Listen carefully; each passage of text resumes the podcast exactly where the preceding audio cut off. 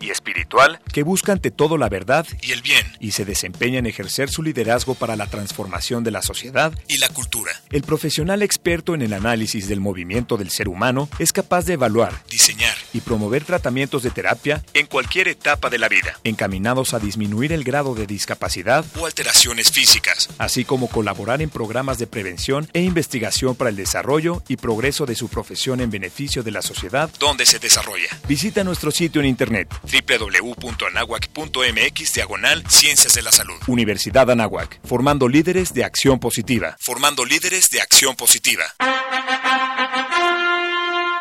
La Escuela de Ciencias del Deporte ofrece a toda la comunidad anáhuac asistencia clínica, participación en torneos internos y la oportunidad de formar parte de sus equipos representativos como atletismo, básquetbol, fútbol americano, fútbol rápido y soccer, montañismo, natación, pádel, taekwondo y muchos otros más. Para mayores informes, dirígete con el maestro Marco Antonio Villalbazo Hernández al teléfono 5627-0210, extensión 8440 y 8476 o visita nuestro sitio en internet www.anahuac.mx diagonal Ciencias del Deporte. Universidad Anáhuac, formando líderes de acción positiva. El 50% de los niños en México juegan videojuegos, principalmente por los tardes. De ellos, la mitad lo hace a través de un dispositivo móvil y una tercera parte desde una consola. Fomentemos la sana diversión. Radio En Radio Nahuac nos gusta apoyar a todos nuestros alumnos de cualquier manera, incluso en tu servicio social. Si estás por terminar tu carrera, acércate con nosotros para poder realizar tu servicio por 240 o las 480 horas. Aquí tendrás horarios flexibles donde apoyarás en cabina de producción y transmisión, así como los enlaces especiales en el día OV y el View. Acércate con nosotros y realiza tu servicio social en Radio Nahuac. Amplía tus sentidos. Radio Anáhuac. XEA. H 1670 AM. Radio Anáhuac. Transmitiendo con mil watts de potencia desde la cabina Don Jaime de Aro Caso. En Avenida Universidad Anáhuac número 46, Colonia Lomas Anáhuac, Whisky Luca. Estado de México. Una estación universitaria que amplía tus sentidos. Amplía tus sentidos. Radio Nahuac. Hola, soy Alberto Ratia. Carlos Cañas. Ricardo Rangel. Rafael Molina. Marisol Huerta. Daniel Arandía. Oscar Gómez. Los halcones de la banca. Y estás escuchando Halcones Financieros. Atrapa el conocimiento bancario aquí, en Radio Nahuac, 1670 AM. Amplía tus sentidos.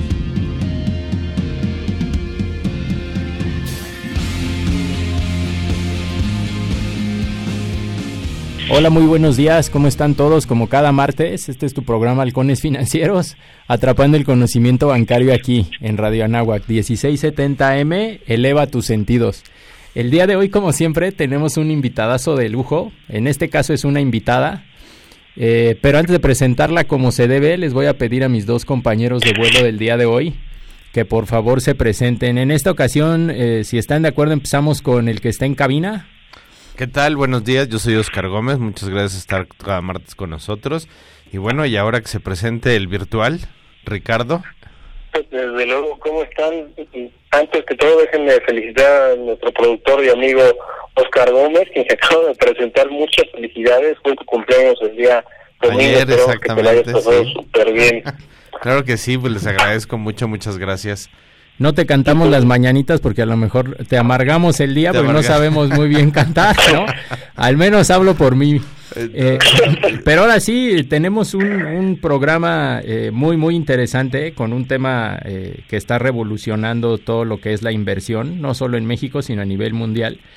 Tenemos con nosotros a Alejandra Tapia. Ella es directora ejecutiva de la Alianza por la Inversión de Impacto en México. Buenos días, Alejandra, ¿cómo estás? ¿Qué tal? Buenos días. Pues Muchísimas gracias por la invitación. Al contrario, muchísimas gracias por estar con nosotros el día de hoy. Y si quieres, empecemos por lo básico. ¿Qué es la, la Alianza por la Inversión de Impacto? Yo diría un, un pasito todavía más atrás. ¿Qué es una inversión de, de impacto? Pues mira, las inversiones de impacto son las que no solamente miden el riesgo y el retorno financiero, sino también eh, miden el impacto social o ambiental que están teniendo positivamente. O sea, tienen como tres características principales. Una rentabilidad financiera competitiva como cualquiera, y pero además tiene como la intencionalidad de generar un impacto social a través de objetivos específicos y cuenta con ciertos sistemas de medición de impacto para ver eh, o sea, qué desempeño se ha tenido eh, para avanzar en temas sociales ambientales. Entonces, este, las inversiones de impacto empíricamente en México empezaron desde el año 2000 a suceder, pero realmente como desde 2007 se le empezó a, a, dar el término, o sea, se empezó a conceptualizar que no nada más eran como socialmente responsables, sino que además tenían estos objetivos medibles.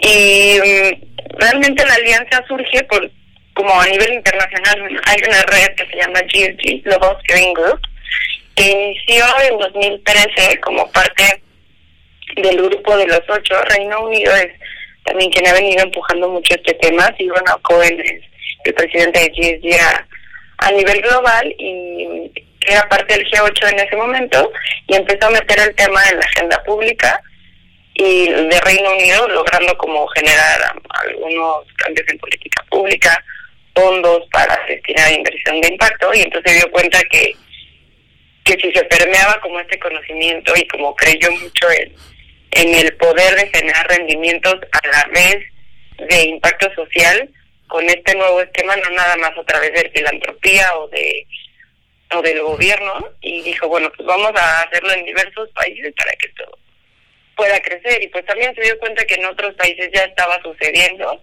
nada más había que como que organizarnos como como gremios y y pues ser como más fuertes intentar tener como objetivos comunes etcétera. Y entonces hacen National Advisory Board así se les llaman en hoy 22 países que hay. Y en México llega en 2015 y Ronald Cohen vino a uno de, de los foros más importantes del sector de emprendimiento social e inversión de impacto que se llama FLI eh, en Mérida, que es a nivel regional, y ahí pues conocí a quien hoy es presidente de la Alianza, que es Rodrigo Villar, lo invitó a liderar este esfuerzo y la verdad es que a nivel México ya también había muchas organizaciones del ecosistema que querían hacer un esfuerzo común sobre para fortalecer el sector y para impulsarlo en la agenda pública mexicana. Entonces, eh, pues al principio empezaron unas 7, 10 organizaciones a decir, órale, o sea, vamos a hacer una asociación, una alianza, eh, aprovechamos la oportunidad que era tener eh, esta fuerza global y pues la experiencia que da esto, como el acceso a este conocimiento y experiencia que ha venido sucediendo en otros países. Y empezó la Alianza por la Inversión de Impacto en 2015, eh, pues como una red en donde realmente todo es como voluntario de las organizaciones, cada una, cada organización miembro, hoy somos 45 miembros, tiene su trabajo, pero además cree en esta causa y quiere como impulsar la categoría, entonces dedica a bono algo de tiempo.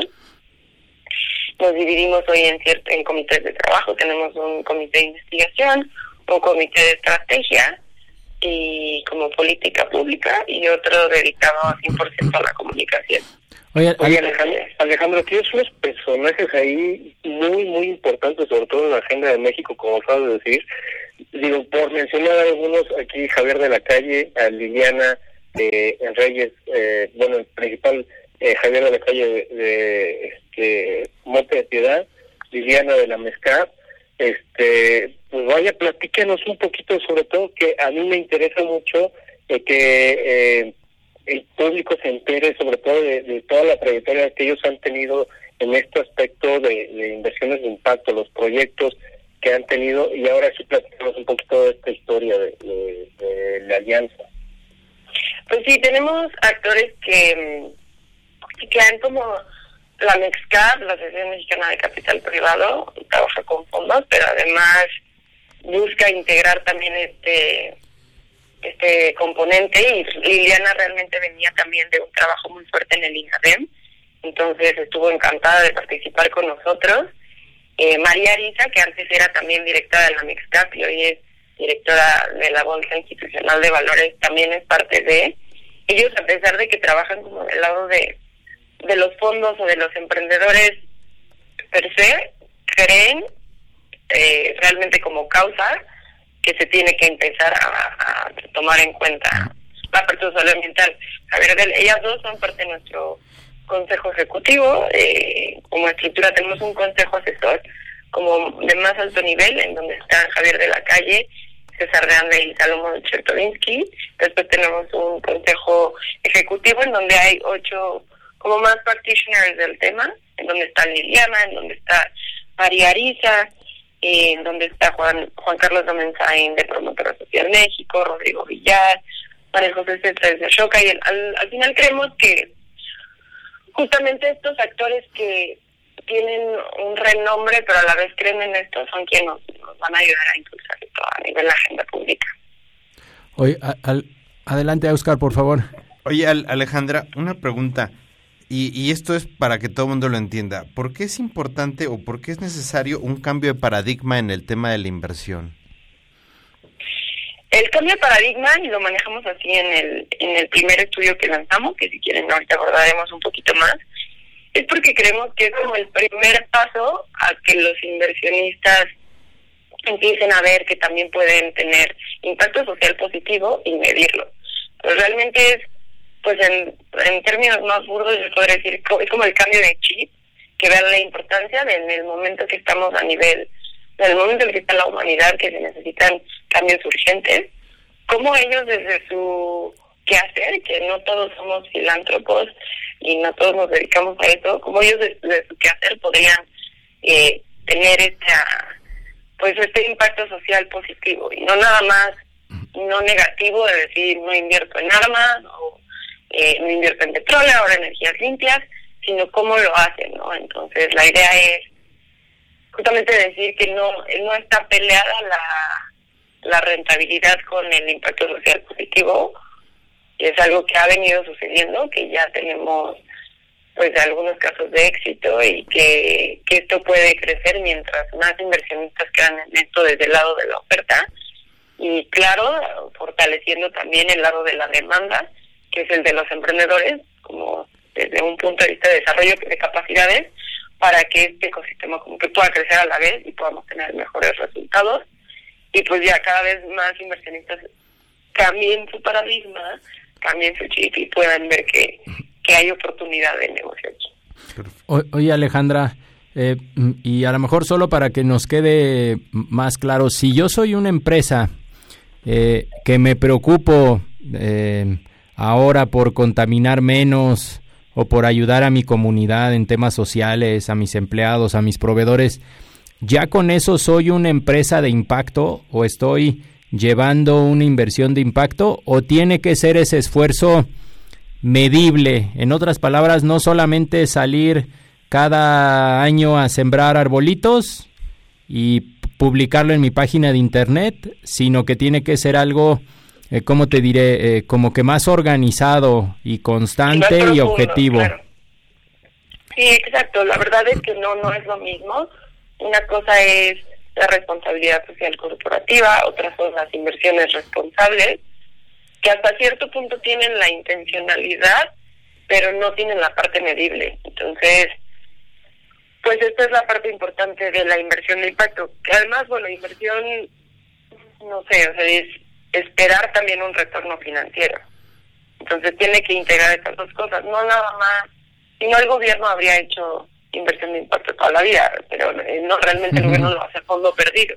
Estas son eh, meterle capital a algo esperando un retorno financiero competitivo y a la vez estar midiendo lo que estás haciendo en términos de disminución de CO2, eh, cómo estás apoyando a mujeres, cómo estás apoyando a niños, a niños, cuántas cuántas personas impactaste y, y hay muchos sistemas de medición en términos cuantitativos y cualitativos, pero es justamente como ir un poquito más profundo a, en términos de, o sea, si lo comparamos con con la responsabilidad social corporativa. Ok.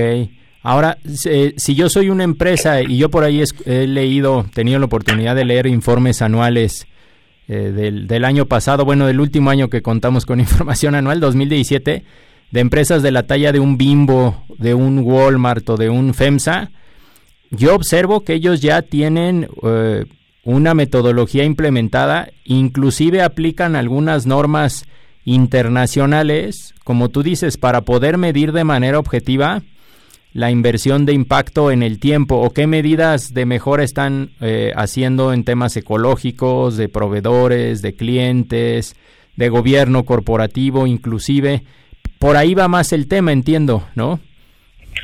Eh, sí, o sea, eso la verdad es que es algo súper valioso y de hecho Grupo Bimbo, te voy a dar como un ejemplo que es más relacionado a inversión de impacto, porque ahí ya lo están integrando pero no es tangible el retorno financiero. Más bien ahí sí pueden nada más medir el impacto, que es muy importante, pero no tienen el retorno financiero. Eh, más bien creo que va en el sentido, ellos ahora destinaron el fondo de pensiones de sus empleados, lo están destinando a un fondo de inversión de impacto a nivel de América Latina. Entonces, ese podría ser justamente un ejemplo que Bingo está haciendo, es uno de los corporativos que está que está destinando capital a inversión de impacto, en vez de que los fondos de pensiones de sus empleados se vayan a un fondo tradicional a invertir quién sabe en qué, en real estate, se van a ir a un fondo de inversión de impacto que va a ir a emprendedores que están trabajando con energía solar en comunidades o en disminuir la ceguera en México a través de clínicas, o sea, de dar el acceso a salud de clínicas accesibles, eh, de educación, de crédito de educación, hay como muchos ejemplos de emprendedores que lo están haciendo y que le van a pedir prestado a estos fondos y se lo van a regresar con un retorno financiero y además diciéndole, yo le quité la ceguera a tantas personas en México. Oye, pero eso está, eso está muy interesante, ¿no, Alejandra? Porque aquí es un ganar-ganar, les estás dando la oportunidad a los a, los eh, que se van a, retirar, a los, los, que trabajan en una empresa, en tener una mayor rentabilidad de todos sus ahorros, ¿no? Exacto. Y realmente es, es competitiva, puede ser muy similar a lo que ya están haciendo, te digo, en términos de real estate, pero más bien es, también creemos que este movimiento tiene mucha fuerza por la generación que ahora tiene el capital, que es la generación millennial, que ya no va a ser como en donde se va a empezar a fijar en dónde meter su dinero y hacia qué fines se va ya no va a querer invertir en petróleo, ya no va a querer invertir en real estate. A muchos bancos se les está pidiendo, o fondos de inversión se les está pidiendo ver tangiblemente a dónde se van y que estén generando un impacto positivo. Entonces, desde el lado también de pues del, del owner o del consumidor de estos instrumentos de inversión es algo que está sucediendo y que como fondos de pensiones, como bancos, como fondos de inversión, también tiene que empezar a cambiar, empezar a distribuir su cartera y buscar opciones que, tengan un impacto social o ambiental positivo. Oye, perfecto. Oigan, bueno, pues estamos a punto de irnos a una pausa. Vamos a, vamos a pedirle a todos los que nos escriban en el Twitter, que es arroba halconesfin, o que nos escriban en nuestro Facebook, que estamos como Halcones Financiero. Recuerden que estamos hoy aquí con Alejandra Tapia, directora ejecutiva de Alianza por la Impresión de Impacto, a la cual le agradecemos mucho que estén con nosotros. Recuerden que esto es Radio Anáhuac 1670 AM. Eleva tus sentidos. Volvemos. El tiempo es oro. Regresaremos con más conocimiento bancario aquí en tu programa Halcones Financieros. Los contenidos que a continuación se transmiten corresponden a tiempos oficiales y no son responsabilidad de la Universidad Anáhuac ni de esta estación. Mejoramos los trenes de carga, que ahora son más eficientes y a menor costo. Un ejemplo es el nuevo libramiento ferroviario de Durango de 26.6 kilómetros y tres interconexiones, que agiliza la circulación y aumenta la seguridad al evitar el paso del tren por la ciudad. Así, Durango es ya un relevante punto logístico en el noroeste del país que beneficia la economía regional y genera empleos. Unidos haremos que lo bueno siga contando. SCT, Gobierno de la República. No hay ganancia sin riesgo. Quizá no hay riesgo sin amor.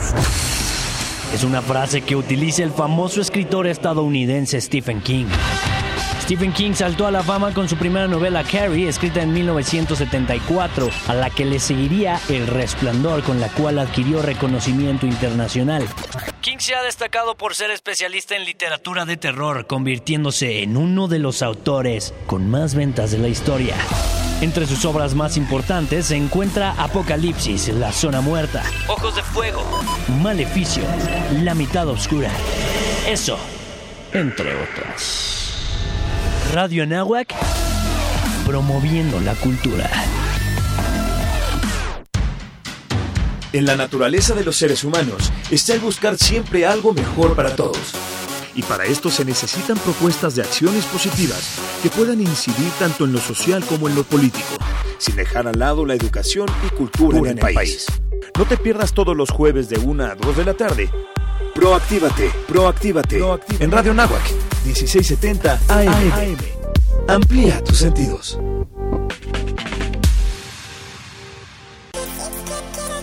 Los halcones financieros están aterrizando aquí en Radio Anáhuac 1670 AM. Amplía tus sentidos. Ya estamos de regreso con Alejandra Tapia, directora ejecutiva de Alianza por la Inversión de Impacto. Y bueno, Oscar quiere formularle una pregunta. Adelante, Oscar. Hola Alejandra, a ver si nos pudieras ayudar porque muchos radioescuchos luego nos preguntan en dónde pueden seguirlos o en dónde pueden checar lo que es una inversión de impacto. No sé si nos puedas compartir. Sí, claro. De hecho, nuestro primer esfuerzo fue justamente hacer un rapport de todo el trabajo empírico y un estudio que habla de esto. Está disponible en nuestra página web, que es aiimx.com.mx. En la primera página de home, hasta abajo, podrán podrán descargar el estudio y de hecho también por ahí hay un videito que explica muy bien lo que es la alianza y con, con historias de éxito. Perfecto, hoy pues muchísimas gracias. Ahorita lo compartimos en el Twitter para que todo el mundo nos siga.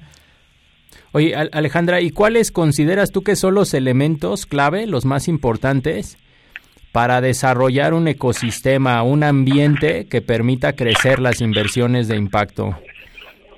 Pues mira, realmente tiene que haber, como comentaba hace un rato, como la parte de oferta y demanda e intermediarios, que también son súper importantes. Entonces, la oferta de capital, pues están los fondos de inversión de impacto, nuevos fondos que están incorporando la tesis de inversión de impacto y pueden ser muchísimos. Realmente hay muchísimo capital parado o destinado a otros fines que podría estar siendo destinado a esto.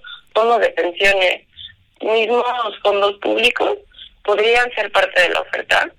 Eh, y la demanda, pues realmente son, pues son los emprendedores que creemos que queremos que cada vez haya más, porque las problemáticas son infinitas y las formas de abordar ahora con la tecnología y la innovación son muchísimas que pueden generar rentabilidad.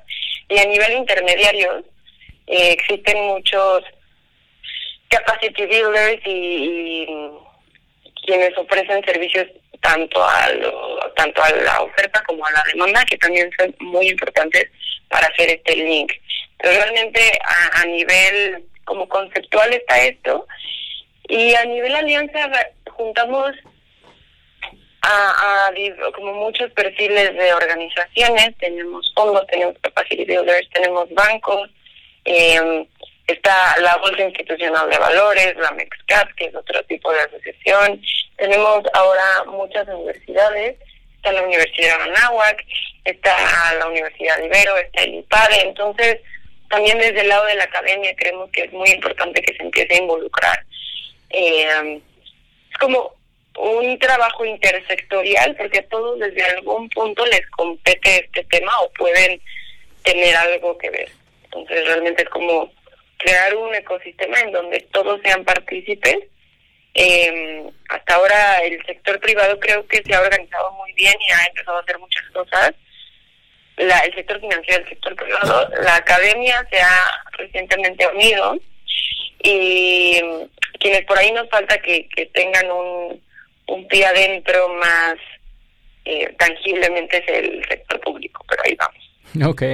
Ahora también, para irnos en el otro extremo, cuando hablamos de inversión de impacto, no hablamos de filantropía per se, en otras palabras, no son empresas eh, que aportan a fondo perdido, que ayudan causas sociales o medioambientales sin esperar recibir un, un ingreso, una utilidad a cambio. De esas creo que necesitamos todas las que pudieran existir, pero en este caso una inversión de impacto es una empresa que busca obtener rentabilidad como cualquier otra empresa en la que estamos acostumbrados, ¿no? En la iniciativa privada, pero además de buscar ser sustentables y crecer y dar buen retorno a los accionistas, busca hacer bien las cosas, ¿no? En temas sociales, medioambientales y de gobierno corporativo para aportar eh, a, a, estas buenas causas. En otras palabras, yo diría como que es una empresa que busca ser rentable, pero además que busca portarse bien, ¿es correcto?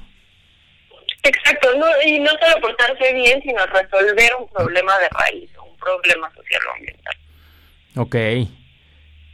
Sí, eso es bien, bien importante. Ahora, ¿qué podemos hacer para adoptar este paradigma de la, de la inversión de impacto? O si quieres, platícanos un poquito del estudio que acaba de salir, que creo que todavía está calientito, recién salido del horno, creo que tiene menos de un mes, ¿no? De que lo hicieron público.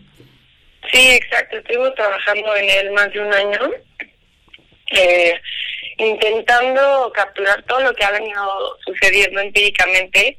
En México, ya les comenté, pero desde el año 2000 hay inversiones de impacto y han ido creciendo, la tendencia es muy positiva. Tenemos inversionistas tanto en México como de otros países que invierten en, en emprendedores en México, en fondos en México. Y mm, lo que intentamos hacer fue como juntar todo este conocimiento en un estudio cualitativo con algunas partes cuantitativas que retomamos de, otras lecturas, basado en ocho recomendaciones que hace GSG a nivel global. Entonces nosotros eh, lo, vimos estas recomendaciones, lo tropicalizamos, qué está sucediendo en México, qué estudios hay en México, cómo se concibe la inversión de impacto en México y llegamos como a tres componentes principales, que es esto del cambio de paradigma para la inversión. Y lo que intentamos hacer además de describir algunas buenas prácticas internacionales que han estado sucediendo, el diagnóstico en México, hicimos recomendaciones en el corto, mediano y largo plazo que se deben hacer a nivel país para fortalecer el sector. Y, y como alianza pues vamos a intentar retomar algunas para empezar a trabajar sobre estas, ¿no? Y um, el primero de los componentes, o del que ya hemos hablado un poco, es el cambio de paradigma para la inversión. Y lo que queremos a nivel, a nivel alianza es crear una cultura de inversión de impacto por medio de la documentación de principios, casos de éxito y herramientas. Porque muchas veces, ahorita estamos creo en daily steps, que hay mucha gente interesada, fondos nuevos interesados en hacer inversión de impacto, pero uno no se anima porque tal vez no hay tantos casos de éxito que puedan ser tangibles y entonces no saben, siempre está este miedo de que lo social no es eh, no, no, es rentable, ¿no? Entonces necesitamos tener casos de éxito que muestren que sí y qué herramientas eh, pueden utilizar para hacer inversión de impacto. Eh, y ahí ya más tangiblemente deuda mezanín, eh, salidas estructurales, como que hay diversos instrumentos para hacer inversión de impacto que también tenemos que de cierta forma documentar para dar el acceso a la información a, otros fondos de inversionistas que quieran entrar en el tema. Eh, de, otro de los hallazgos que, que tuvimos fue el de que necesitamos fomentar más instrumentos financieros innovadores, o en otras palabras, como fondos destinados a inversión de impacto, y entonces esto tiene que ver con lo que hemos hablado, que los fondos de pensiones pueden entrar eh, fondos públicos también se podrían estar destinando a inversión de impacto. Ah, en Reino Unido, por ejemplo, estos fondos, todos los activos no reclamados, que son todas las cuentas de banco, que ya nadie tiene dueño y se van a algún lugar, ellos, eh, es un fondo de activo no reclamado, lo empezaron a destinar a inversión de impacto. En México eh, sabemos que se va al sector, a Secretaría de Salud para Asistencia Pública, pero no sabemos mucho más del tema. Entonces, creo que ahí también hay un área de oportunidad. Si bien sabemos que la asistencia pública en nuestro país sigue siendo muy importante, creo que podríamos empezar a jugar a, justo intentar fomentar estos casos de éxito para que cada vez más fondos puedan intentar entrarle. Entonces, está este tipo de, esquemas, esquemas de pagos por resultados, en donde el gobierno pone, es como el pagador, el inversionista pone el capital inicial para resolver una problemática con eh, como un retorno previamente definido y con un impacto social previamente definido. Son esquemas de pago por resultado en donde entran inversionistas, donde entra el gobierno, donde entran eh, como otras organizaciones que, que generan el programa social. Y hay como, en este estudio que van a poder encontrar en la página, hay muchas buenas prácticas internacionales. Uno de estos esquemas de pagos por resultado se llama eh, bono de impacto social que han estado sucediendo en otros países, incluso en América Latina ya se empiezan a implementar en países como Argentina y Colombia. En México se intentó hacer uno en el estado de Jalisco y mm, desafortunadamente no pudo concretarse, pero creemos que es uno de los esquemas eh, como innovadores que podemos fomentar. Y también el lado de la, como que estos dos son del lado de la oferta de capital que tenemos que fortalecer, pero también el tercer componente que, que tocamos en el estudio es el fortalecimiento del ecosistema, como desde la demanda. Entonces, desde la demanda necesita ver desde estructuras legales eh, para los emprendedores sociales que no existen. Hoy eres OAC o empresa, y entonces realmente si eres empresa y estás haciendo un bien social, pues no te lo reconoce el gobierno. Entonces, pues hay como varias iniciativas por ahí que para generar una figura legal que no sea un híbrido, que no muchas veces los emprendedores sociales lo que hacen es tener ambas y entonces jugar administrativamente con ambas es muy complejo, entonces generar una, una figura legal para, para, el, para el emprendedor y desde el fortalecimiento de capacidades todavía hay mucho que hacer para si ya vamos a generar la oferta y luego en dónde la ponen, aquí emprendedores. Tenemos casos de éxito, pero siguen siendo pocos, entonces queremos cada vez ir fortaleciendo también este lado. Y en ese sentido, como lo comentaba anteriormente, queremos integrar eh, al sector público para, para posicionar la inversión de impacto y el emprendimiento social en la agenda pública y que se vea como una herramienta para lograr pues una economía social y solidaria, si así le queremos llamar. Alejandra, ¿qué tendríamos que hacer para que el sector público se interesara más en este tipo de, de proyectos, de inversiones de impacto? ¿Cuál sería la, la tónica ya a seguir? Pues realmente creo que con el nuevo gobierno va a ser manejarlo así, como que puede ser parte de una economía social y solidaria y tenemos que encontrar a los actores clave en ciertas instituciones que cambien de paradigma y vean una oportunidad en el sector y entonces lo puedan como integrar en sus agendas. Realmente ahorita son pocos los links que tenemos hacia el sector, entonces creo que tenemos que empezar a hacer un poquito más de, de cabildeo, de lobbying. Realmente el trabajo de la alianza ahorita ha sido mucho estructurarnos a nivel interno y tener este estudio como base. Y de ahora en adelante ya poder llegar con una, con una agenda y recomendaciones y buenas prácticas internacionales plasmadas con el sector público para que sucedan las cosas. Oye Alejandra, ¿cómo bueno, a lo mejor una pregunta previa. Eh, yo he escuchado algunas certificaciones como de compañía B. El ser una compañía B o B Company, ¿eso sería que eres una empresa por definición que estás haciendo inversión de impacto? No, no por definición. Eh, muchas del ecosistema tienen esta certificación de triple impacto, pero no, no es como estrictamente lo que está sucediendo. Y la certificación es un gran paso, pero siguen sin ser como esta figura legal con beneficios fiscales que estamos buscando para los emprendedores sociales. Ok, ¿y cómo puedes medir? Porque a lo mejor alguno de los radioescuchas dice, oye, yo estoy interesado en ser una empresa que realice inversiones de impacto, pero para poderlo hacer entiendo que tengo que hacer un proceso pues periódico, no sé si mensual, trimestral, anual, de manera de poder medir mis esfuerzos en cuanto a dar resultado en estos temas ecológicos y sociales. Eh, ¿Cómo, eh, aprende uno a establecer estas métricas de medición o casi casi en dónde estudia uno para saber eso? Pues sí, realmente es uno de los talones de Aquiles del, ecosistema, pero hay diversos sistemas de medición.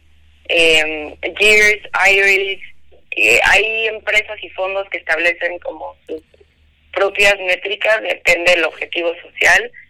Entonces, ya en el estudio van a poder encontrar un poquito más de detalle, información y eh, uno de nuestros miembros, que es ANDE, la Network for Development Entrepreneurs, está haciendo como muchos esfuerzos en temas de, medición de impacto para intentar homogeneizar este este tema y dar como acceso a ver en dónde empiezo. Pero, pero en el estudio pueden encontrar estos principales sistemas de medición y si los buscan en internet, también hay una página también que se llama Impact Management Project, que ahí pueden también ver algunos otros sistemas de medición. Ok, qué interesante. Oye, ¿y cuáles serían, eh, como que lo, eh, entiendo que los menciona el estudio, pero cuáles serían los las actividades o los siguientes pasos en el corto plazo a, a seguir? ¿Para la alianza? Sí, para la alianza, correcto. Eh, justo vamos a empezar en temas de cambio de paradigma para la inversión. Queremos empezar a documentar mucho más cosas y nos encanta que ahora estén muy de la mano universidades. Eh, en temas de instrumentos financieros innovadores, queremos crear canales de diálogo y vinculación entre estos actores del sector público y financiero para que conozcan estos instrumentos, de qué se trata, con qué se comen, y entonces podamos empezar a crear más. Y en temas de fortalecimiento del ecosistema, el siguiente paso, como decíamos, es empezar a, tocar puertas del sector público para ver de qué forma podemos colaborar para como masificar esto, porque los esfuerzos son muchos, de verdad te puedo decir que la gente del sector está dándolo todo en, para fortalecer el ecosistema, pero el sector público sigue siendo clave para lograr llegar a, toda la población, para que no todo esto se quede entre las mismas personas o en ciertas clases sociales. En cuanto integremos al sector público, esto se va a poder masificar.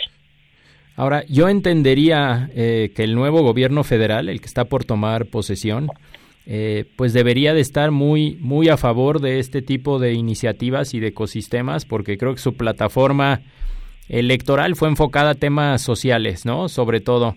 Eh, actualmente, ¿qué organismo o qué dependencias del gobierno son las que tienen más relación con ustedes? No sé si es a través de la Secretaría de Economía o del INADEM o de Presidencia de la República? ¿Con quién has, tenido acercamientos? Eh, como alianza no te lo podría decir, pero sé que como, como sector el INADEM ha estado muy metido. Ellos apoyan a los emprendedores en general y tienen como una rama que apoya a emprendedores de alto impacto, en donde entra como este sector de emprendedores sociales ambientales. Desde el INADEM ha estado eh, metido, pero creo que podría hacerlo más. Y desde presidencia fue y el presidencia y el estado de Jalisco. Me parece que fue quienes intentaron abordar el tema del social impact bond hace algún tiempo pero realmente hoy en día la alianza no tiene no tiene acercamiento. Oye, ahorita que lo mencionas, ¿cuál es la diferencia entonces de tener un fondo de temas sociales y un bono de temas sociales? ¿O, cuál era la estructura o la intención del gobierno de, de Jalisco en este bono que mencionas? La verdad es una estructura un poco compleja que no voy a abordar, abordar mucho. En el estudio está, pero está el, es lo que les decía del esquema de pagadores. se establece como un objetivo social. No sé, en Reino Unido se hizo uno para disminuir la reincidencia en prisión. Entonces, queremos disminuir la reincidencia en prisión un 20%. Entonces, para lograr esto, entra un inversionista, entra un como una consultoría o alguien, un emprendedor que lo aplica, o sea, que hace el programa, que opera el programa con recursos del inversionista. Y una vez que se cumple en un plazo eh, mediano, largo plazo, que se disminuyó esta tasa, entonces entra el gobierno que es el pagador. Que el gobierno antes hubiera dado a como perdido esto de todas formas, entonces entra el pagador a, darle al inversionista su inversión más un retorno. Ah, no sé si... Sí, sí. en términos simples. Qué amable Alejandra. Hoy el tiempo nos absorbe. No sé si quieras mandar algún último mensaje, alguna idea, algo que creas que se nos quedó pendiente de esta conversación.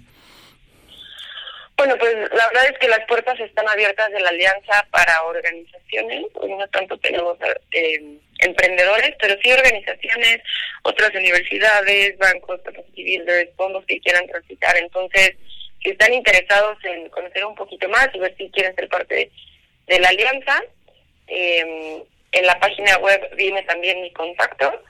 Y les pediría también si nos quieren seguir en redes sociales, en Twitter estamos como AIIMX 2018 y en LinkedIn y en Facebook como Alianza por la Inversión de Impacto. Perfecto, Alejandra. Pues muchísimas gracias. Yo creo que fue de gran valor para todos nuestros nuestro público eh, que, nos sigue a través de las redes sociales y en vivo del, 1670 de la AM aquí en Radio Nahuac.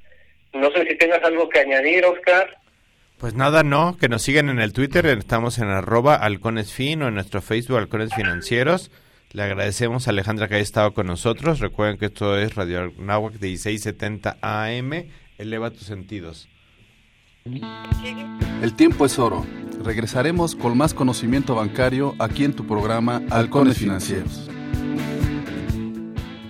Cuando hablamos de entrevistas en vivo, casos de éxito, análisis de canciones y música pop, Radio Nahuac te recomienda ampliamente escuchar Destino Capital un programa que vitalizará todos tus sentidos todos los martes de 7 a 8 de la noche. Radio Nahuac, 1670 AM. Amplía tus sentidos. Toda pregunta tiene una respuesta. Cualquier situación en el aula, por difícil que sea, conlleva la posibilidad de superarla. El Centro de Formación y Actualización Docente, CEFAD, ofrece a los profesores y personal de la Universidad Anáhuac, México, asesoría personalizada y confidencial sobre temas didácticos y psicopedagógicos. Acércate al CEFAD 5627-0210, extensión 8641. Universidad Anáhuac, formando líderes de acción positiva. El Instituto de Salud Pública Nahuac informa. En caso de dolor, fiebre u otra sintomatología, recuerda acudir a tu médico. No te automediques. Los halcones financieros están aterrizando aquí en Radio Nahuac 1670 AM. Amplía tus sentidos. Hola, pues estamos aquí regresando aquí al programa 16 Anáhuac. Vamos a entrar a nuestra sección de alimento para halcones. Estamos intentando conectarnos con Alberto Maya de la Bolsa Mexicana de Valores para que nos platique la previa del jueves de, valores. No tenemos éxito. sí, estamos por contactarlo. El día de hoy la Bolsa Mexicana de Valores tiene dos eventos. Vamos a ver si podemos contactar a Alberto Maya para que nos haga la invitación oficial. bueno, bueno. Y, no se nos hace. Bueno, bueno. Sí, Tocayo, ¿nos escuchas? Bueno. Bueno. Creo que no nos escucha. Denos un momento más, que aquí estamos en fallas técnicas. Si no nos contesta en su oficina, porque nos presume que entra a trabajar tempranito. Sí, Tocayo, ¿cómo estás? Bien, buenos días. Perdónanos porque ya estás al aire. Teníamos un poquito aquí de, de fallas técnicas con el celular. Es responsabilidad mía.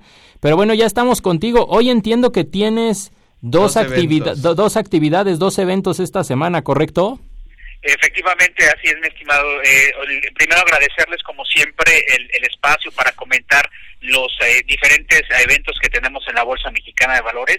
Y como bien lo mencionas, uno tenemos precisamente el día miércoles, mañana 7 de noviembre, que es informando al mercado. En este el foro que se ha estado consolidando eh, trimestre con trimestre, en donde invitamos a algunas de las emisoras y a un grupo importante de inversionistas, de analistas y del público en general a que justamente acudan aquí al auditorio de la Bolsa Mexicana de Valores, pues precisamente para escuchar cómo les fue a las emisoras en, cada uno de los trimestres, ¿no? Y particularmente, pues bueno, eh, vamos a hablar justamente con eh, tres de ellas en esta ocasión, donde van a exponer eh, sus números, sus perspectivas hacia, hacia cierre de año, y esto es informando al mercado este miércoles 7 de noviembre. Aquellos que estén interesados a través de nuestras redes sociales, también pueden eh, inscribirse, viene un correo electrónico al que deben enviar sus datos eh, generales y con ello pues bueno tienen el acceso para escuchar de manera eh, directa justamente alguna de las emisoras que exponen sus eh, sus, este, sus resultados y cómo les fue durante el eh, este trimestre no y por el otro pues bueno nuestro ya más que conocidos jueves de bolsa el jueves 8 de noviembre ya comentarles que es nuestro penúltimo jueves de bolsa de este siglo 2018 la verdad es que estamos muy contentos muy satisfechos porque hemos tenido y de todo el público en general que ha asistido a cada uno de los jueves de bolsa y este muy en particular va a ser muy dinámico porque les vamos a invitar a que operen un valor en vivo. Entonces, para ello nos va a acompañar Alejandrina Solís. Ella es broker en Barclays. Entonces, vamos a llevar una actividad en vivo justamente en el auditorio. Cómo pueden inscribirse, cómo pueden asistir a través de nuestras redes sociales en Facebook a través de Bolsa Mexicana Valores, en Twitter arroba BMB Mercados. Es muy fácil, solamente ustedes le dan clic a la imagen, los va a direccionar a una aplicación que es Tiquetea, ingresan sus datos generales y la contraseña en la que ustedes deben de ingresar es eh, justamente opera en bolsa, todo en minúsculas, les descarga un código QR y ustedes los presentan aquí en, la, en el acceso a la bolsa. Nosotros estamos eh, pues directamente eh, recibiéndoles, el, escaneamos su código y tienen el, acceso directo. la verdad es que es una experiencia muy padre en esta ocasión con el jueves de bolsa, que lo hemos tenido justamente así, ven y opera un valor en vivo. Vamos a llevarlo a cabo a través de la, de la plataforma en la que se hace la negociación, es decir, lo vamos a llevar completamente a la realidad. No es, no es un simulador, sino la plataforma en la que todos los brokers operan el día a día en la Bolsa de México, mi estimado. Oye, pues qué interesante y sobre todo que entiendo que los dos eventos son gratuitos, nada más hay que hacer el procedimiento de registro y generar tu boleto de manera electrónica, ¿correcto? Correcto, la verdad es que los dos son completamente eh, gratuitos. Eh, como tú bien lo sabes, en la Bolsa de México, pues todas las semanas tenemos actividades, tanto públicas como privadas. Creo que somos la institución que tiene mayor actividad en cuanto a la, a la promoción de las propias emisoras a la educación bursátil. Y a diferencia de otras instituciones y de otras eh, eh, instituciones financieras y bursátiles, pues nosotros sí estamos muy, muy eh, enfocados a, fomentar, a que participe mayor, mayor público, a que conozcan lo que operamos, qué es lo que hacemos el día a día y nos da, nos estamos muy satisfechos con lo que hemos logrado. La verdad es que todavía nos falta mucho por hacer, pero vamos en el camino correcto. Alberto, ¿cómo estás? Ricardo Rangel al habla. ¿Qué tal, Ricardo? ¿Cómo estás? Gusto en saludarte. Oye, pues bienvenido nuevamente a Muchas gracias. Y ahorita que nos estás resaltando todo este tema de participación que ha tenido la, Bolsa Mexicana de Valores, híjole, nos quedamos así este, con, con ganas de, platicar contigo la semana antepasada. Pues no se platica, ¿no? Sobre todo del tema de los 40 años del IPC, no sé si tienes unos segunditos para que el, público se entere de que de, a qué se debe este 40 aniversario. Sí, claro, mira, como bien lo señalas y te agradezco el que también nos den la oportunidad, justamente hace un par de semanas estuvimos celebrando los 40 años del, del IPC, que es el indicador insignia y el indicador más importante del mercado de valores en México. La verdad es que ha sido un, son 40 años de la evolución, nuestro principal indicador y del mercado bursátil mexicano, pues no ha sido estático durante sus 40 años, eh, pues prácticamente que no ha visto el, IPC, ¿no? Desde momentos muy importantes y hasta momentos eh, de coyuntura tanto económica como política. La verdad es que en aquel entonces el IPC fue eh, calculado por primera vez en el año de 1978 y en aquel entonces la muestra estaba compuesta por 42 emisoras, que en su momento era la más representativa del mercado, es decir, a diferencia de las 35 que al día de hoy está compuesta la muestra, en 1978 su primer cálculo lo estaba conformada por 42 emisoras. En aquel entonces se rebalanceaba, imagínate, dos veces al mes, entonces cada dos veces, dos veces al mes se hacía el rebalanceo de la muestra del índice, a diferencia que hoy se hace de manera semestral. Entonces, obviamente, eh, 40 años después, hemos nos dimos a la tarea justamente de hacer una investigación, porque, pues bueno, nosotros ya llevamos casi 125 años, y me adelanto un poquito, próximo año 125 años de la Bolsa de México, entonces 40 años del IPC en este en particular, pero la verdad es que este año ha sido un año de celebraciones, porque así como tuvimos los las primeras cuatro décadas del IPC, también tuvimos justamente los 20 años del MEXDER, que está por cumplirse en diciembre, pero además los 15 años del mercado global del Sistema Internacional de Cotizaciones. La verdad es que un, un año previo a los 125 años de la Bolsa Mexicana de Valores también ha sido un año de celebraciones y hace dos semanas, como bien lo mencionas, pues prácticamente celebramos las primeras las primeras cuatro décadas del, del, del IPC. Eh, la muestra del índice, pues oscila, eh, oscilaba, oscilaba, perdón, en aquel entonces entre, entre las 35 y las 40 emisoras y representaba más o menos el 70% del capital del mercado total. Eh, para, a partir del año 2000, pues ha, se ha ido modificando justamente la muestra y se fijó justamente 35 emisoras, ¿no? En donde actualmente representa más del 80% de la capitalización total del mercado y como bien lo sabes, el, hace dos años pues prácticamente firmamos un acuerdo con S&P que Dow Jones Índice que es el, el proveedor el que calcula más de 2 millones de índices todos los días. Entonces, justamente lo que hicimos con S&P fue precisamente eh, llevar eh, pues nuestros índices a, un, a, una, a un siguiente nivel. Es decir, con la firma de la asociación con S&P y Índices, eh, comienzan las consultas públicas, le preguntamos a los inversionistas, se redefinieron las familias de índices y en 2016 se lanzó una primera consulta del IPC pues para revisar justamente los criterios de, de, de liquidez y a partir de ahí, pues bueno, se tomaron decisiones que qué es lo que pedía justamente el mercado. Y a partir de ahí, pues bueno, hicimos justamente una depuración de los índices, quedando aproximadamente 60 índices en una familia muy bien compacta, una familia de índices que nos permite justamente eh, tener ese exposure a nivel global, pero sobre todo con el, el, con el índice insignia y el principal indicador del mercado de valores en México, que es el S&P, el S&P BMD IPC con su nueva nomenclatura, pero pues bueno, quienes todo lo añoramos, pues lo seguimos nombrando como el IPC solamente, ¿no? Perfecto, ¿no? Pues es, es, a lo mejor ahorita no no estaremos celebrando tanto por obvias condiciones, ¿no? pero, pero las últimas dos jornadas ha tenido una muy buena recuperación del mercado. Pero pues son, son, son temas de volatilidad y que en estos 40 años, pues así como hemos tenido eh, periodos de volatilidad, hemos, rachas, ¿no? hemos tenido muy buenas rachas. Entonces, esto es lo fascinante del mercado de valores. Y, y al final de cuentas es un termómetro que, no, que nos indica mucho la, la economía y la, las situaciones ahí de los inversionistas, ¿no? Entonces, eh, eh, digo, lo resalto porque pues precisamente para que lo analicemos y analicemos todo todo en conjunto, ¿no? Efectivamente, la verdad es que el IPC se ha vuelto eh, en un termómetro de la economía, en ocasiones adelantado, a veces muy predictivo. Eh, muchos de los inversionistas lo toman como justamente qué tanto se está adelantando en los mercados y el índice que lo representa mejor, pues puede ser eh, es el IPC sin duda sin duda alguna, ¿no? Entonces la verdad es que sí han sido 40 años en los que el IPC ha estado evolucionando y estamos listos para otros 40 años más del principal indicador del mercado de México. Perfecto, pues muchas felicidades Alberto y muchísimas gracias por tenerte aquí otra vez. No, pues al contrario, por la invitación y pues los esperamos este este miércoles 7 en Informando al Mercado y el jueves 8 en Jueves de Bolsa con la invitación de que vengan y operen un valor en vivo. Eh, vamos a hacer eh, algún sorteo para que los eh, algunos de los que están, de los que asistan, sean los afortunados de vivir la experiencia de operar un, una, un portafolio de, de diferentes instrumentos para poder hacer justamente...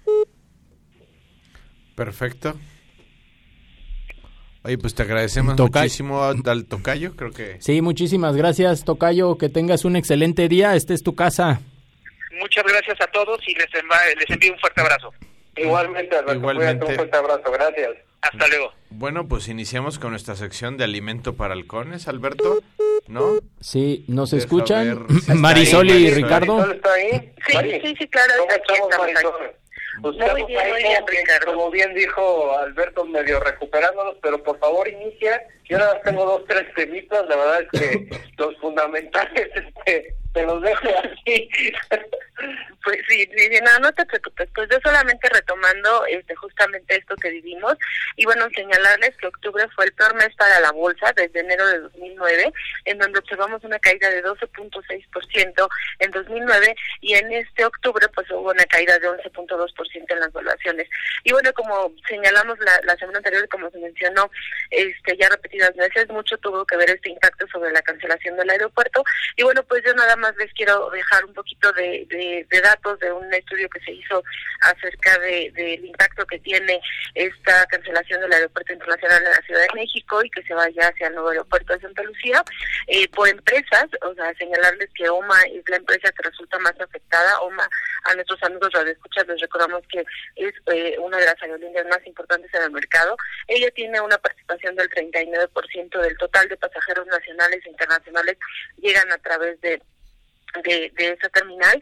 De hecho, algunas calificadoras, no sé si ustedes vieron ahí, le bajaron la calificación, una de ellas fue Credit Suisse.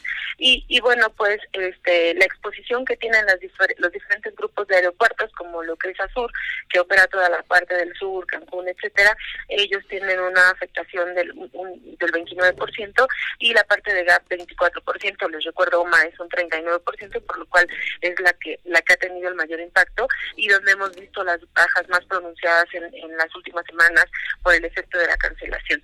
Y bueno, unos, unos datos respecto a, lo que se ha mencionado es que el costo que sería por la cancelación del aeropuerto sería de alrededor de 105 millones de pesos y el costo de construir Santa Lucía es de 282 millones. Lo que mm, referimos es aquí la construcción, más los accesos, más las inversiones. Y que, nos, que, de alguna manera la construcción de Santa Lucía estaría tardando alrededor de tres años en ese mismo periodo eh, y solamente las autorizaciones y el proceso de, los estudios de viabilidad sobre esa nueva zona tardarían tres años. Si nos quedáramos con el aeropuerto que ya está en proceso, ya se llevaría un 85% de construcción. Entonces, efectivamente es un tema que que ha venido pesando en las operaciones del mercado. En estos días lo que hemos estado observando es de alguna manera eh, una especie de recuperación, eh, sobre todo por la fuerte baja que, que se observó. Sin embargo, pues además de estos riesgos que, estamos viendo para el mercado en México, eh, otros temas que, que se están relacionando y que están poniendo en alerta mucho toda la parte de los economistas es un escenario en donde podría verse un tema de mayor inflación y mayores tasas de interés para el resto del año. De hecho, en estos días que se va a llevar a cabo la, la firma, la, la reunión del Banco de México, se está esperando una una nueva alza. Y bueno, pues esto lo que está haciendo algunas empresas es que el escenario, lo que nos han estado comentando y compartiendo las compañías, es que en 2019 pues más bien se van a mantener con cierta cautela y donde no descartan que el control o los temas de estar vigilando la inflación va a ser como, como lo más relevante y lo que este pues a nuestros amigos les decimos vamos a tener que estar muy pendientes. Un escenario en donde se espera todavía en este año dos alzas adicionales, ahí no quiera comentar, y un tema de inflación que puede salirse de control eh, por, por la situación de mayores presiones en los energéticos y porque esta situación del aeropuerto está poniendo de alguna manera a México en la mira de las diferentes calificadoras, eso hace que se presione el tipo de cambio y como todos sabemos con un tipo también, un tipo de cambio presionado, pues la inflación es algo que está ahí pendiente. No sé, Ricardo. Sí, es correcto. Yo creo que entre más nos acerquemos ahora sí eh, al, día de transición, el primero de diciembre, pues yo creo que vamos a tener más volatilidad, si bien pues hemos tenido recuperaciones ahorita en, el IPC, como lo comentábamos con Alberto, creo que vamos a tener que ser muy piquis ahora sí en la inversión. Yo sigo esperanzado y le sigo apostando a México y tan es así que pues déjame, les resalto de una noticia muy padre que la semana pasada PIRA, lo que es la, el fideicomiso de eh, Banco de México para el Desarrollo Agropecuario, pues emitió 2.500 millones de pesos a una tasa bruta de 8.26 y obviamente estos destinos pues van a ser para proyectos de, de este orden pues vaya de, agricultura sustentable todo este tema que en algún momento platicamos con el IFC este que, que tiene que ver con la sustentabilidad con generar ese valor ese impacto que ahorita hablábamos con Alejandra y bueno, esos 2.200 eh, millones, eh, que, que, más o menos lo engloban en cerca de 433 proyectos, pues es el que va, va el, que emitió este, la Bolsa Mexicana de Valores y, FIRA este, en el mercado. Y la otra, pues también es crédito real, pues vaya, a lo, lo que son las dos bolsas, los inversionistas siguen las, las personas que ven el... Eh, negocios en México que, que tienen la certeza de esa rentabilidad eh, que, que se podría esperar con, con empresas sólidas, pues vaya, le siguen apostando al mercado. Yo creo que nos vamos a, a dar muchas sorpresas este último mes, estos últimos dos meses, pues en esas empresas que le apuesten a México, que estén seguras de que, pues vaya, la, México lo hacen las personas y no lo hacen este tanto los gobiernos, ¿no? O sea, sí vamos a tener esa limitante, creo yo, pero pues vamos a ver varias sorpresitas ahí en el mercado, yo creo, de estos próximos dos meses. Entonces hay que estar muy pendiente, ya sea en cualquiera de las dos bolsas, ¿eh? Eso, eso hay que resaltar. Perfecto, pues bueno, hay que agradecerles a todos, ya nos vamos, el tiempo nos ganó. Gracias Ricardo, gracias Marisol, gracias Alberto, gracias a todos los radioescuchas, Alejandro Tapia por habernos acompañado en el programa. Recuerden que son, este es su programa de Halcones Financieros. Estamos todos los martes aquí de 7 a 8 de la mañana. ¿no? Escríbanos en el Twitter que es arroba halconesfin, en nuestro Facebook Halcones Financieros. Recuerden que esto es Radio Nahuatl de 1670 AM. Eleva tus sentidos. Volvemos la siguiente semana. El vuelo terminó por hoy. Halcones Financieros es una producción de la Asociación de Egresados de la Maestría Internacional en Banca y Mercados Financieros. Atrapa el conocimiento bancario aquí, en Radio Anáhuac, 1670 AM. Amplía tus sentidos.